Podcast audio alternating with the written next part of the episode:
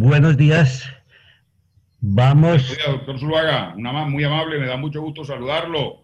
Bueno, eh, eh, doctor Colmenares, entonces hoy nuestra tertulia vamos a iniciarla. Entonces, sobre un tema general que es de la reorganización institucional de la profesión. Entonces, esta es, esta es la primera tertulia que se hace Colmenares Zuluaga. De manera que vamos a iniciar entonces con una frase para contadores públicos que quiero que la escuchen.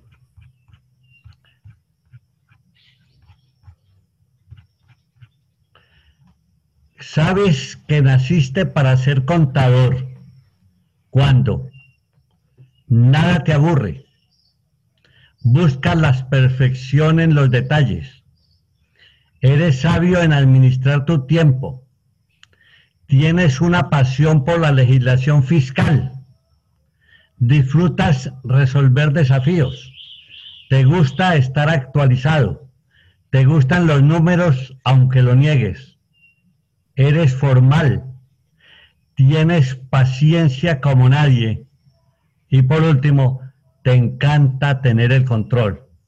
Entonces, con esa frase vamos a iniciar, doctor Colmenares, eh, su intervención en esta actividad del día de hoy. Oiga, doctor Zulaga, esta es otra de las ventajas de ser su amigo. Es que usted es una persona muy polifacética. Mire hoy con esas cualidades de poeta. Ah, sí. No, pues imagínese. ¿Ah? Eh, no, ¿Cómo soy, sorprende a uno usted con todas esas palabras? en cualquier forma soy muy buen lector.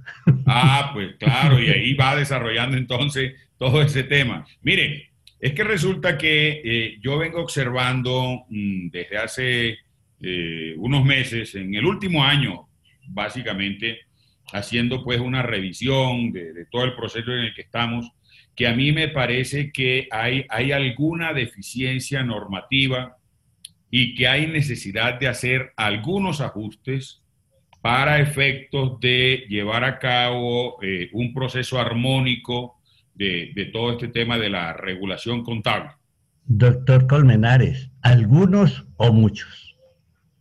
Bueno, mm, sí, eh, eh, son, son, son varias normas que hay necesidad, porque es que además esto tiene que empezar, creo yo, que desde, incluso desde la misma constitución. A mí me parece, bueno, yo estoy seguro de eso, que, que se cometió un error en el 354 y, y, fue más bien como para superar un poco la discusión que creó el, el constituyente eh, Palacio Rudas, en el sentido en que él no estaba de acuerdo con que se incluyera ese artículo en la Constitución. Él era de la opinión que esa competencia la desarrollara, la siguiera desarrollando la Contraloría General de la República, que además no la tenía por fundamento constitucional, sino porque en el año 23, con la misión Keimerer, se le encargó y ahí se mantuvo ese encargo desde 1923. Entonces, un poco para mm, conciliar la situación, lo que se termina acordando es que entonces en el 354, por lo menos a la Contraloría, se le dé la facultad de consolidar la contabilidad del presupuesto. Algo que a mi juicio también eh, eh, es un contrasentido, porque es que esa función de consolidación, por una parte, es una función administrativa y por otra parte, el hecho de que consolide o no consolide no exime, no excluye a la Contraloría General de la República para que cumpla con su función. Ahora, hoy, con mucha más razón, a partir de la modificación que se le hizo al modelo de control fiscal, estableciéndole eh, otra forma de control que es el concomitante.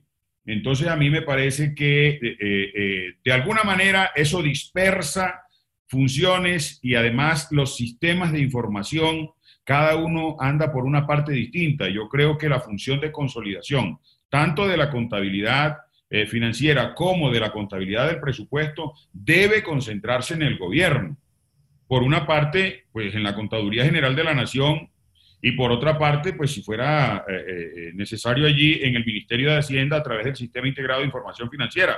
Pero yo creo que si se fortalece tecnológicamente a la contaduría, bien puede la Contaduría General de la Nación consolidar estos dos sistemas de información, tanto de la contabilidad como del presupuesto. Pero bueno, ese, ese texto del 354 dice al final que le corresponde al contador general, e, en esos términos genéricos, observe, doctor Zuluaga, determinar las normas contables que deben regir en el país, no detalla. Es decir, lo plantea de una manera general. Es decir, la facultad regulatoria de la contaduría desde la Constitución no se eh, plantea de manera específica para el sector público. Ese detalle lo hace es la ley, la ley 298, que es la que va a desarrollar este artículo. Pero sin embargo, y hay testigos porque hay actores que estuvieron participando en el proceso eh, de redacción de esta ley. Ahí intervine también en su momento porque este proyecto se, se, construye, se redacta en lo que en principio fue la Dirección General de Contabilidad Pública, que fue la que se creó en el gobierno de Samper para darle desarrollo a este artículo y que después el Consejo de Estado declaró nulo, pero cuando el Consejo de Estado se pronunció, ya se había expedido la ley 298 y ya estaba funcionando la Contaduría General de la Nación. Entonces, cuando el proyecto de ley, que después es la ley 298, va al Congreso, el desarrollo que se le hace, porque en eso el doctor Nieto lo tenía perfectamente claro, el doctor Nieto, el doctor Edgar Fernando Nieto, que en paz descanse, que fue mi decano, que fue el que me expidió como presidente de la Junta Central de Contadores mi, tarjeta profesional y que fue quien me llevó a la eh, Dirección General de Contabilidad Pública para liderar ese proceso de la construcción de lo que primero fue el Plan General de Contabilidad Pública, que coordinara ese proyecto y que después, pues, en gratitud, digamos, que no tenía por qué hacerlo, me, envía a estudiar a, Buenos Aires un curso especializado en el Ministerio de Economía para adquirir, pues, mucho más conocimiento en estos temas. O sea, fue mi primera salida al exterior a estudiar y una gratitud eterna que siempre le tendré por las consideraciones que tuvo conmigo el doctor Nieto. Discúlpeme en este caso lo personal, por favor. Entonces, ese proyecto se lleva al Congreso y, va planteado así de manera general. Allá se encuentra otro actor que se opone al tema de ese desarrollo así, y que es el doctor Juan Camilo Restrepo, que en ese momento es senador, y se logra conciliar en el sentido en que todo se circunscriba al sector público.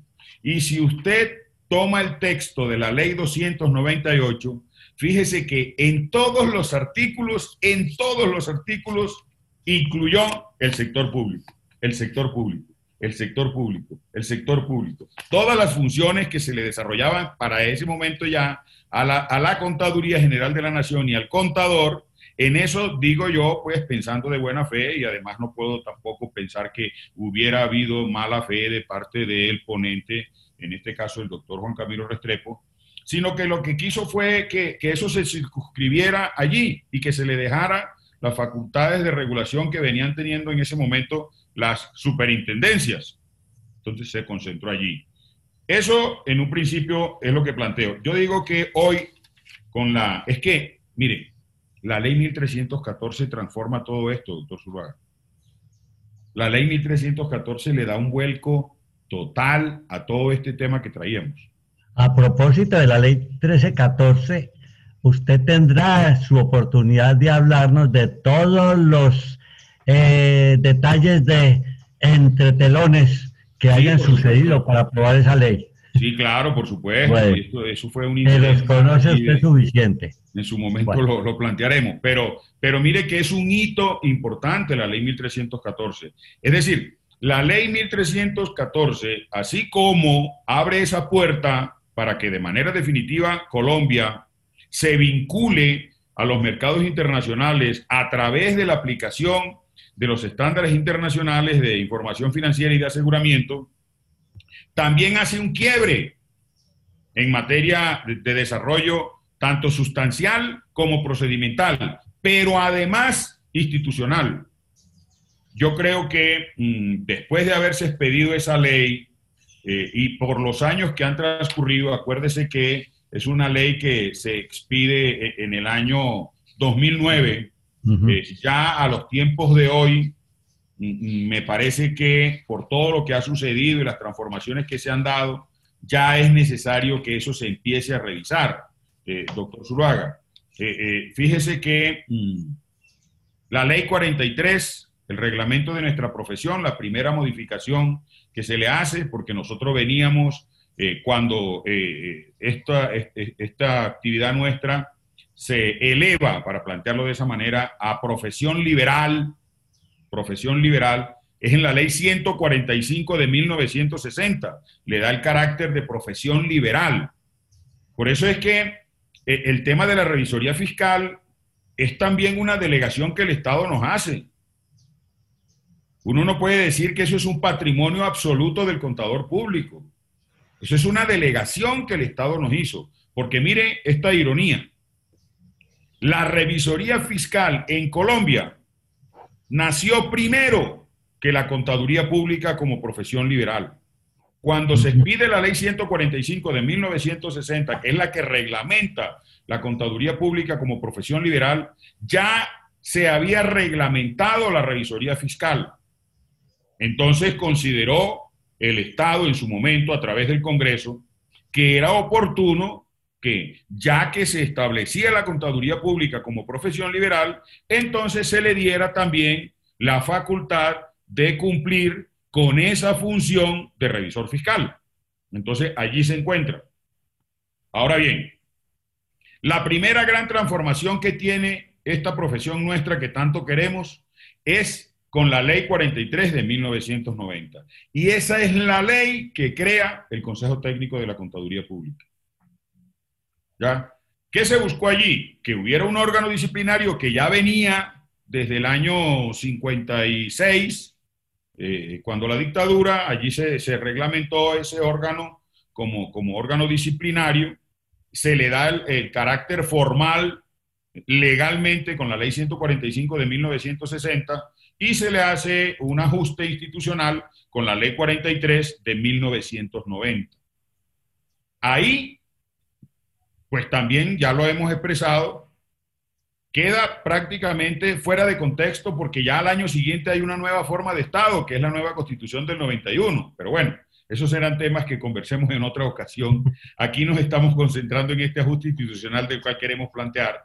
Se crea el Consejo Técnico, pero resulta que en ese desarrollo que se le hace al Consejo Técnico, se le dan algunas facultades que, digamos, grosso modo, lo que se buscaba era que los desarrollos de carácter procedimental que hiciera el Consejo Técnico de la Contaduría Pública tuvieran fuerza vinculante, es decir, fueran de obligatorio cumplimiento para los contadores públicos. Por eso podemos encontrar allí en esa ley 43 también, en el artículo 14, por ejemplo, dice que son órganos de la profesión la Junta Central de Contadores, nuestro órgano disciplinario, y el Consejo Técnico de la Contaduría Pública, que es nuestro órgano de desarrollo eh, sustancial, procedimental. De alguna manera, planteémoslo así. Ahora, en el artículo séptimo dice la ley 43 que es el que se refiere a las normas de auditoría generalmente aceptadas, el parágrafo de ese artículo establece que cuando fuera necesario, el Consejo Técnico de la Contaduría Pública complementará y actualizará las normas de auditoría de aceptación general de acuerdo con las funciones señaladas para este organismo en la presente ley. Ese parágrafo, el hecho de que le dé la facultad de complementar y actualizar las normas de auditoría, la Corte Constitucional lo declaró inexequible. Le quitó esa facultad en la sentencia C-530 del 2000. ¿Ya? El micrófono, doctor Zuluaga.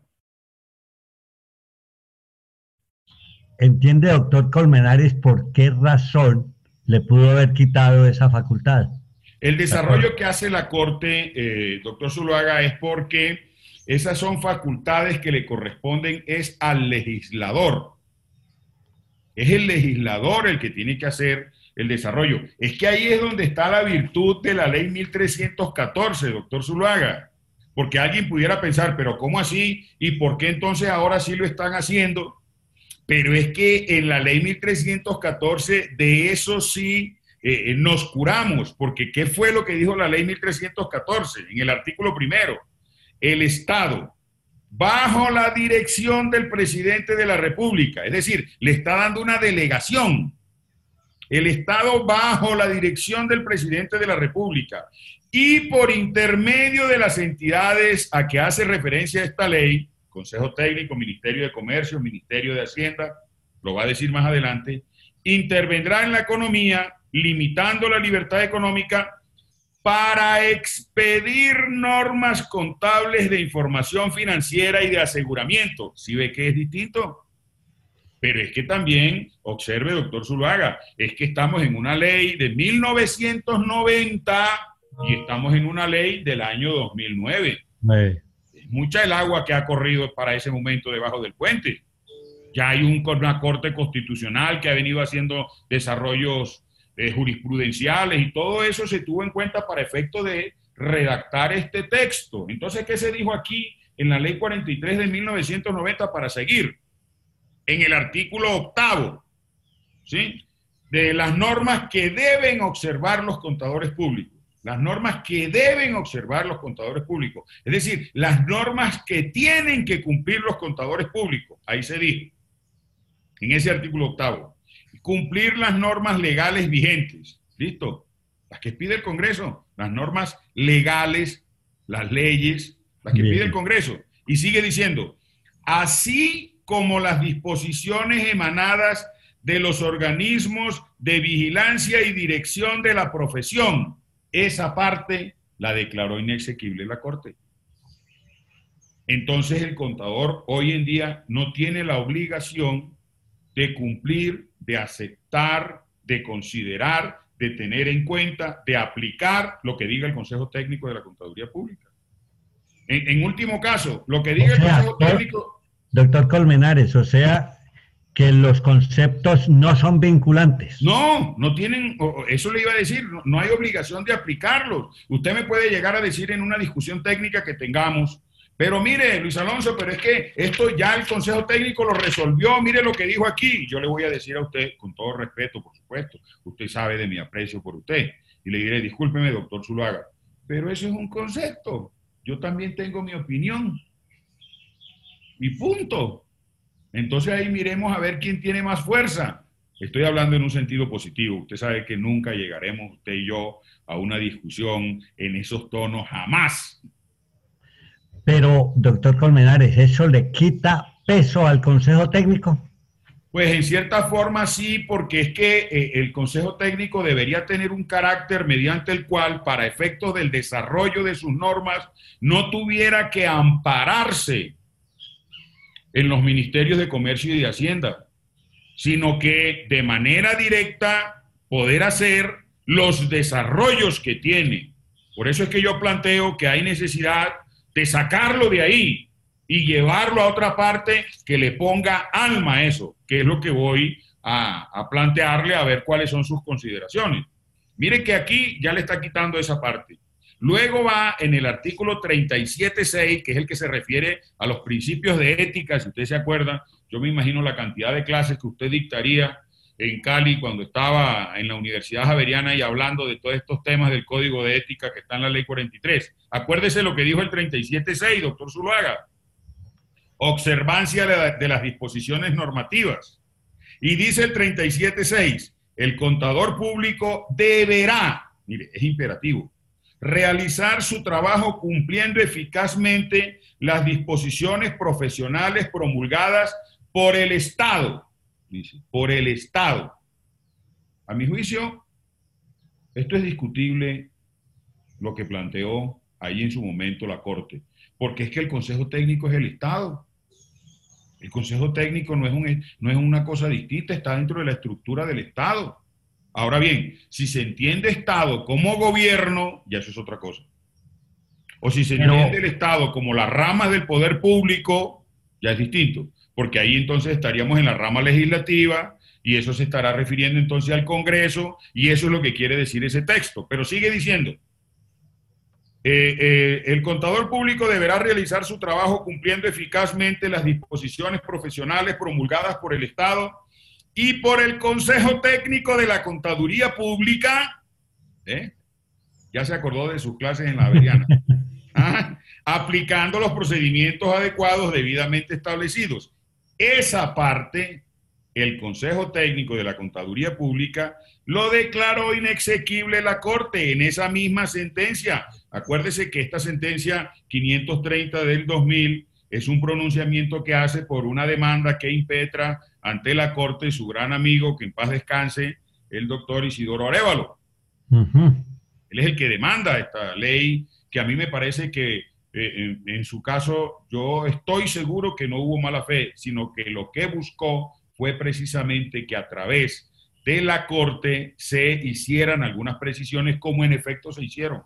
La ley, la, la sentencia C-530 del 2000, doctor Zuluaga, debería ser un documento de estudio en todas las facultades de contaduría pública en Colombia.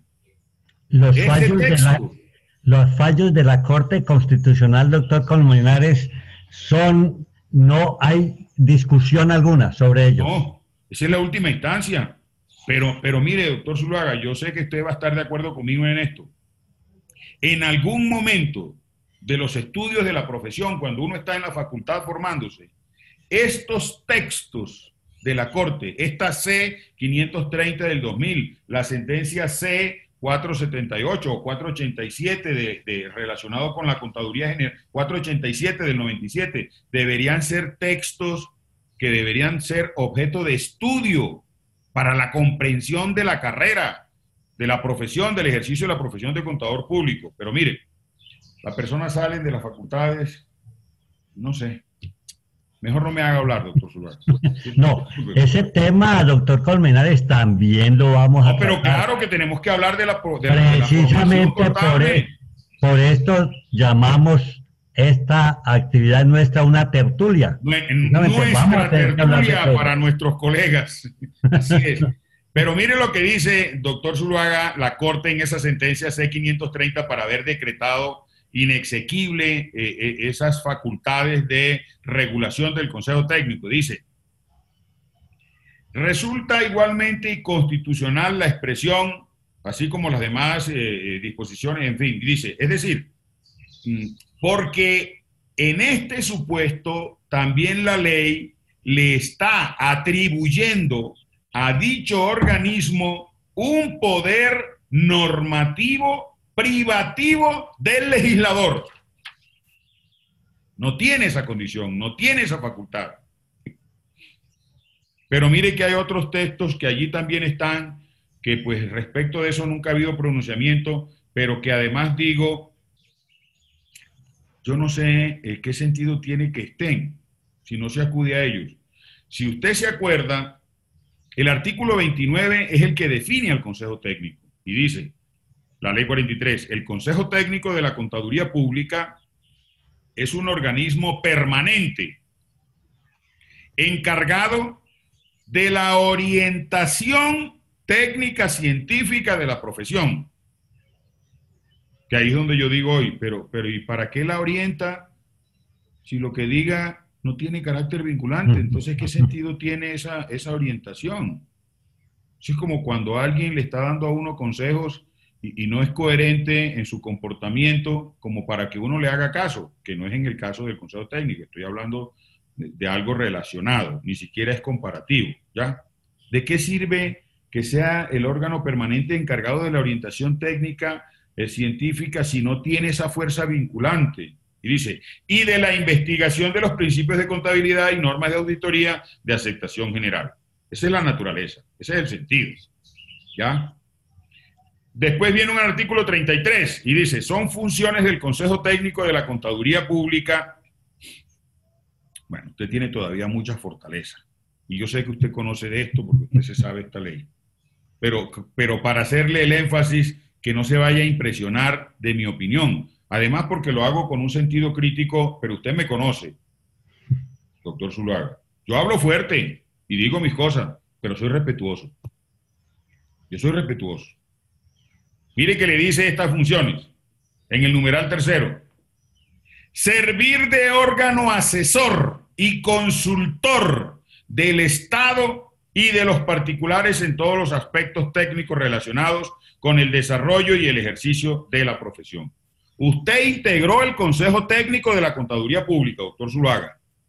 No. Usted estuvo fue en la Junta. En el Tribunal Disciplinario de la, Junta. Central de Contadores. Bueno, pero lo conoce por su formación, ah, su experiencia. tengo información amplia. Yo, yo, yo, yo creo que en toda la historia que ha tenido el Consejo Técnico, ninguno de los consejeros que ha llegado allá pueda decir yo no conozco al doctor Zuluaga. ¿Quién no lo conoce? Dígame en serio. ¿Mm? Bueno. 200 mil contadores públicos y más de 100 mil estudiantes de contaduría pública. No hay sino que decirles actualícese y enseguida dicen el doctor Zuluaga. Muy bien. Servir de órgano asesor y consultor del Estado. ¿Usted recuerda en la historia de su ejercicio profesional que alguna vez el Estado le haya consultado al Consejo Técnico? No, nunca en la vida. Entonces, ¿qué sentido tiene? ¿O me van a decir a mí que ese desarrollo normalizador que ha venido llevando a cabo, ese es un, un medio, una forma de consulta? No, señor, eso no es. Nunca lo ha tenido en cuenta para sus decisiones. Mire, doctor Zuluaga, por lo menos a nivel latinoamericano, y se lo voy a decir con conocimiento de causa, porque tengo amigos en diferentes países de América Latina que son colegas que me los he encontrado en mis estudios eh, que he hecho en el exterior, en las conferencias a las que he ido. Usted sabe que la contaduría pública como profesión liberal solamente existe desde México hasta Tierra del Fuego. En Estados Unidos no existe la contaduría pública como profesión liberal, no, no, existe programas de contaduría pública en, en, las universidades, en Europa tampoco, es el Estado el que los habilita. Contaduría pública solo hay en América Latina. Mire, doctor Zuluaga, en América Latina, y hay, hay algunos países en donde con mucha fuerza, con mucha propiedad, los estados consultan a la profesión contable. Aquí en Colombia, vayámonos ya al plano estrictamente pragmático. ¿Cuándo ha consultado el gobierno a la profesión contable en sus reformas tributarias? ¿Sabe que... A la, profesión como tal, no. ¿Sabe que más reconocimiento le ha hecho la Corte Constitucional cuando va a producir sus fallos que pide intervenciones y entonces ha solicitado a diferentes gremios, a la misma contaduría, le ha pedido opiniones en muchas ocasiones, ya, la Corte Constitucional. El gobierno, el gobierno nunca le ha consultado a la profesión contable. Pareciera que la, mirara como con desdén. Es decir, que pueden ellos venir a decir aquí? ¿Cuánto pudiera decirse? ¿Cuánto pudiera decir la profesión contable en un proceso de esa naturaleza. ¿Y cuántos errores se han eh, eh, llevado a cabo? ¿En cuántos errores se ha incurrido que por no tener la participación de la profesión, por, por, ser reglamentaciones en las que no han participado la profesión, se incurre en, en desaciertos? Mire, si usted lee el decreto mediante el cual se establece que la revisoría fiscal obligatoria en las empresas sociales del Estado. Dice el texto, doctor Zuluaga, que están obligados, grosso modo, dice, están obligados a, elegir un revisor fiscal las empresas sociales del Estado que tengan un patrimonio, las empresas sociales del Estado con patrimonio superior, con, discúlpeme, con presupuesto superior a 10 mil salarios mínimos las empresas sociales del Estado con presupuesto superior a 10 mil salarios mínimos están obligados a elegir un revisor fiscal, escuche, doctor Zuluaga, dice, un revisor fiscal independiente. ¿Cómo le parece? un revisor fiscal independiente. ¿Ah? ¿Usted cree que un contador redacta eso? Inmediatamente le hubiera dicho, eso no se dice, eso es redundante. No hay ningún revisor fiscal que sea dependiente. Entonces no le diga independiente.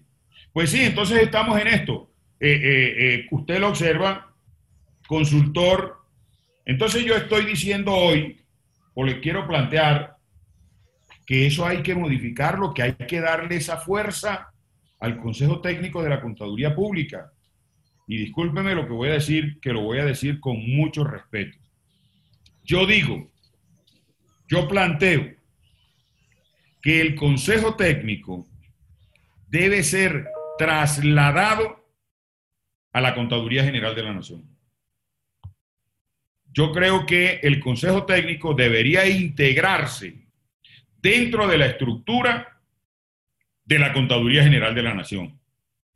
Y son muchas las razones que yo puedo plantear o eh, los argumentos que puedo desarrollar para justificar el hecho de que, la, de que el Consejo Técnico sea incluido dentro de la estructura orgánica de la Contaduría General de la Nación. Y uno empieza por tomar entonces el texto que está en el artículo 354 de la, de la Constitución Política, porque si el 354 de la Constitución Política establece que dentro de las funciones del contador general, dice el texto, corresponden al contador general las funciones de, entonces dice al final, determinar las normas contables que deben regir en el país conforme a la ley. Y eso se desarrolló en la ley 298, al determinarle las funciones. Y en la ley 298 está establecido un artículo mediante el cual la contaduría es la autoridad doctrinaria Así dice la ley 298. Eh, escuche, eh, doctor Zulaga, discúlpeme, dice la ley 298 en el artículo cuarto. Funciones de la Contaduría General de la Nación. Artículo cuarto. Literal J. La Contaduría General de la Nación será la autoridad doctrinaria en materia de interpretación de las normas contables y sobre los temas que son objeto de su función normativa. Y dijo después la Corte que eso es, eh, cuando se desarrolló eso en la ley, que lo demandaron, dijo la Corte, eso está bien que así sea, porque es que en el 354 dice que la Contaduría General, el contador general determinará las normas contables que deben regir en el país. Y en su momento, eso lo desarrolló la Corte Constitucional en el siguiente sentido, en la, ley, en la sentencia C-487, dijo la Corte. Las decisiones, las decisiones, lo que decida la Contaduría General de la Nación, que en materia contable adopte la contaduría de conformidad con la ley, son obligatorias para las entidades del Estado Ahora alguien dirá, ah, pero es que es para las entidades del Estado. Pues sí, porque como la ley 298 la circunscribieron fue al sector público, pero perfectamente si eso se ajusta y allí se incluye el Consejo Técnico de la Contaduría, ese será la, digamos, la instancia a través de la cual la contaduría podrá hacer todo ese desarrollo normativo de la contabilidad y ya a partir de allí, entonces, todo lo que diga el Consejo Técnico, pues será de obligatorio cumplimiento. Y entonces adquiere más carácter el hecho de que ahí sí el Estado acuda al Consejo Técnico para que sea un organismo asesor en las materias que son propias de su objeto.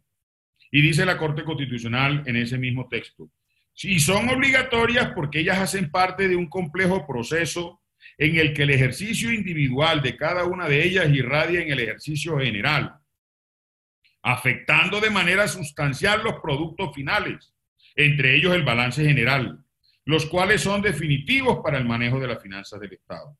Esos poderes de imposición y mando, entre comillas, reclaman para ser efectivos facultades de inspección y sanción. A mí me parece que este texto de la Corte es fundamental. Entonces yo digo, entremos en un proceso de revisión, de revisión, de, revisión pública de este tema, para, para, darle de verdad un carácter importante a, a, a ese Consejo Técnico de la Contaduría Pública. Cuando yo estuve presidiendo el Consejo Técnico en esta segunda etapa, eh, proyecté una consulta para el Consejo de Estado y la presenté en su momento al ministro, que era el doctor Luis Guillermo Plata, para que por su intermedio esa consulta se le presentara a la sala de consulta y servicio civil del Consejo de Estado sobre algunos temas relacionados precisamente con, con, con el Consejo Técnico, que en ese momento empezó siempre con unas discusiones entre los consejeros eh, de carácter muy traumático, pero eran más bien temas que yo observaba que eran como personales y, yo siempre quise como sustraerme de eso, porque además el artículo que lo reglamenta, que el decreto que lo reglamenta, es el decreto 691, le daba unas facultades, le da unas facultades al presidente y eso en algunos casos nunca se quiso como eh, eh, aceptar por, por cuestiones, quién sabe de qué naturaleza, en el decreto 3567, que es el que desarrolla esa ley 1314 para los temas relacionados con el Consejo Técnico, dijo en el artículo segundo, el vocero del Consejo Técnico de la Contaduría Pública será su presidente o el consejero en quien éste delegue esa función. Y, esta, para mis compañeros en su momento, como que les parecía letra muerta. Es decir, eh, eh, yo me imagino, porque nunca me lo dijeron, en eso sí, yo no puedo decir lo que no es. Eh, eh, eh, no les interesaba que ahí dijera que el presidente era el vocero. Pues claro, yo siempre hice valer ese planteamiento porque para eso estaba en las normas. Entonces digo que, que eso debe revisarse para darle ese carácter, doctor Zuluaga, no sé, en su doctor señor, eh, creo que inclusive hasta minimizaban esa característica de presidente del Consejo Técnico. Sí, claro que sí. Sí, la, la, de la naturaleza humana, pero bueno. Eh, doctor Menares, nos quedan tres minutos para cerrar, redondear esta primera parte de la reorganización institucional. Entonces yo pienso que hay que hay que reestructurar esto, darle una, una recomposición al Consejo Técnico en el cual, incluso, doctor Zuluaga, yo digo, los consejeros deben ser de carácter permanente y de dedicación exclusiva en el Consejo Técnico. En el evento en que se integrara a la contaduría. Después le planteo la manera como sugiero que esa integración pudiera llevarse a cabo. Pero un elemento fundamental para esa integración tendría que ser el hecho de que los consejeros sean de dedicación permanente y exclusiva, es decir, que no puedan ejercer la profesión, excepto la docencia porque es que también hay que evitar que puedan eventualmente llegar a tomar decisiones eh, en su favor por, por sus negocios o cosas por el estilo, porque pueden tener sus propias empresas o qué sé yo. Entonces eso también hay que buscar la manera de evitarlo para darle suficientes garantías a, los usuarios. Yo creo que eh, eh, en esto de hoy que le, que le planteo, que probablemente puede ser como atrevido, pero, pero uno tiene que plantear cosas, doctor Zuluaga, o si no, entonces vamos a estar todo el tiempo esperando que los demás resuelvan y uno nunca va a, sugerir nada. Y a mí me parece que ese no es el orden. Excelente, doctor Colmenares. Yo creo que este es el camino que debemos seguir la, eh, en esta tertulia. Muy interesante. Nosotros en la próxima continuaremos precisamente con este tema de reorganización institucional. Pero quería que eh, rematar eh, simplemente haciendo una observación. ¿Por qué en este momento se hace tanto énfasis en que debían reorganizarse o modificarse la Contraloría Regionales, la Contraloría General, la Revisoría Fiscal, las cámaras de comercio, el Consejo Técnico de la Contaduría, las cajas de compensación familiar, los fondos para fiscales? Es decir, hay una cantidad de elementos a cambiar y a modificar. Por, en este caso me refiero a solo las modificaciones que tienen que ver con las aplicaciones tecnológicas. No voy a entrar en otros espacios. de manera que ahí le dejo y demos por terminado hoy. Usted puede eh, decir... Un criterio de renovación que se está imponiendo hoy en día, ¿sabe, doctor Zulaga? Ya llevamos 20 años del nuevo siglo. Sí. 20 años. Y mucha tecnología avanzando. Claro que sí, señor, claro que sí. Así es. Minería de datos, inteligencia artificial. Cantidad de cosas. Que ya están tomando vigencia. Muchas muy gracias. Eh, muy ameno, eh, eh, muy, de verdad, muy productivo que, que, llevemos a cabo estos planteamientos. A mí me parece que la forma secuencial con que integremos estas, estas tertulias nos van a llevar que al final quede un documento que podemos transmitirlo vía podcast. Sí, claro que sí. Bueno, muchas gracias, doctor Colmenares. muy amable, señor. Que acabe de pasar o termine de pasar un buen día, que le rinda y que todo le salga bien, doctor Zulaga. Gracias por su amabilidad. A usted, muchas gracias. Bueno, señor.